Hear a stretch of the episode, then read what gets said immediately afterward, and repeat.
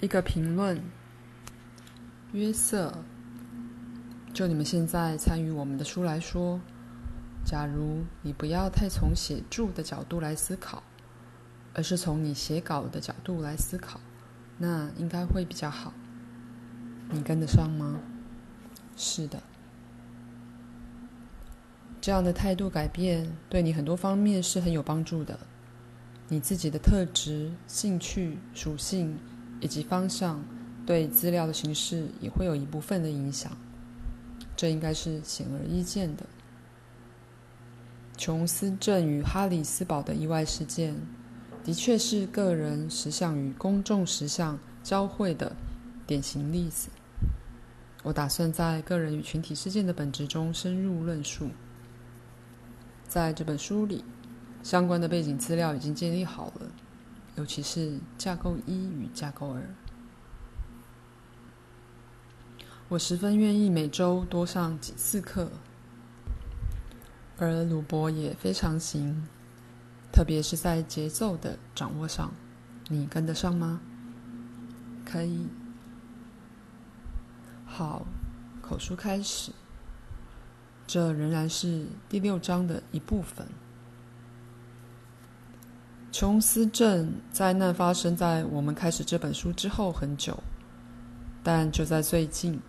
另外一件事发生了，在靠近宾州哈里斯堡之核能电厂的一次故障，几乎酿成灾难。在我其他的书里，我很少对任何性质的公众事件下评论。不过，这本书稿却是专门谈发生在个人与群体经验之间的相互作用。因此，我们必须与你们全国性的梦。及他们在私人与公众生活里的具体化打交道。以科学的说法，琼斯镇的灾难里没有涉及落尘、落下的灰尘，但当然有一种心理上的落尘，以及全国各行业之人都会感受到的影响。琼斯镇。情况的确涉及了我所形容过属于狂热派的所有特征，其中有狂热主义、封闭的精神环境，唤起了一个朝向某种理想的希望，而这理想之仿佛无法达成，是因为太专注于看似挡在中间的所有障碍物。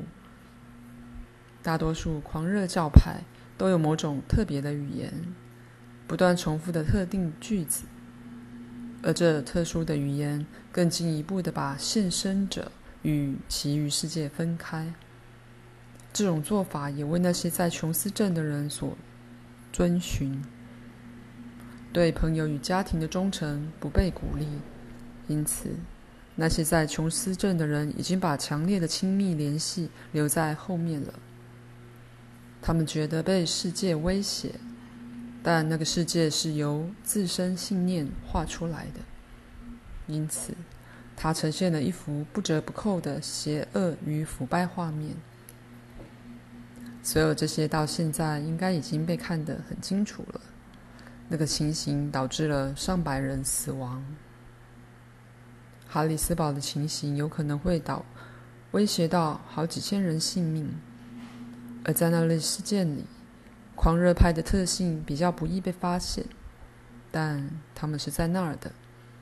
你们有科学狂热派，就有如宗教狂热派一样。宗教与科学两者都大声宣称他们对真理的寻求，虽然看起来好像是涉足于完全相反的系统里。两者都把他们的信念当作真理，那是没有人可以擅改的。他们寻求开始与结束。科学家们有自己的词汇，而那被用来加强科学的排他性。在此，我是在讲一般性的科学体系，因为以某种说法，的确有一个科学体系，那是每个科学家参与的结果。一个科学家也许在家庭生活里与他作为科学家有相当不同的举止。举例来说，他也许爱他家养的狗，同时在他的职业范围里，却不会认为以致病原注射到其他动物身上有什么不对。不过，不论怎么说，狂热派之间会彼此作用，所以在一个像狂热派那样运作的宗教与一个像狂热派那样运作的科学之间关系不浅。现在，你们狂热派的宗教是因着科学的狂热行为而存在。科学坚持它并不处理价值的问题，而把那些留给哲学家。可是，在声明宇宙是一个意外的创造，宇宙是一个无情主宰所形成的无意义偶然聚成物时，他就十分清楚地说出了信念，即宇宙与人的存在都没有价值，剩下的只有从人类个人生物性过程。里所能勉强获得的一些乐趣或成就而已。最近在一本全国性杂志里有有一篇文章，意气风发地谈到心理学界最近的进展方向，说人将会明白他的情绪、思想与情感是在他大大脑里旋转的化学物调之结果。那个声明贬低了人的主观世界。科学家声称他们拥有一种伟大的理想主义，并且是走向真理之路。他们的真理是借着研究客观世界、物体世界，包括动物与星辰、银河与老鼠而找到的。但他们看这些物体，却好像它们本身没有固定的价值。好像他们的存在没有意义似的。那么，那些信念把人与自己的天性分开了。人无法信任自己，因为谁又能依赖荷尔蒙与化学物偶然沸腾起泡而不知怎的形成的所谓一锅意式炖品？那至多只是一锅滋味不好的食物罢了。因此，科学界将永远避免向任何对生命意义的伟大看法开放。他无法珍重生命，因此对理想的追求上，的确能在他的哲学里，把一个可能会透过直接或间接方式杀掉许多人，并且也杀死未出生的胎儿，这种意外之可能性加以合理化。在科学计划里，的确就表露了那种可能性，是有当灾害发生时应采步骤的计划，却是有毛病的计划。因此，在你们的世界里，那个可能性存在，且非秘密。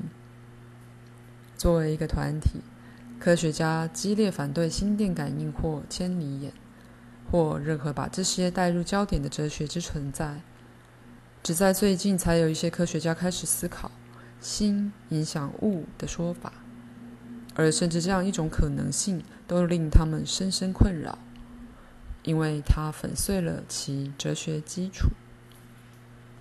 科学家们久已站在知性与理性、逻辑思考与客观性这边，他们被训练成不动感情，站在经验之外。把自己与自然分开，而以一种讽刺眼光看自己的任何情感特性。再次的，他们声明自己在价值世界里是中立的。直到最近为止，他们已变成了新的祭司。看起来好像所有问题都可以被科学解决。这适用于生活的每一方面。适用于与健康有关的事，社会的不安宁、经济学，甚至战争与和平。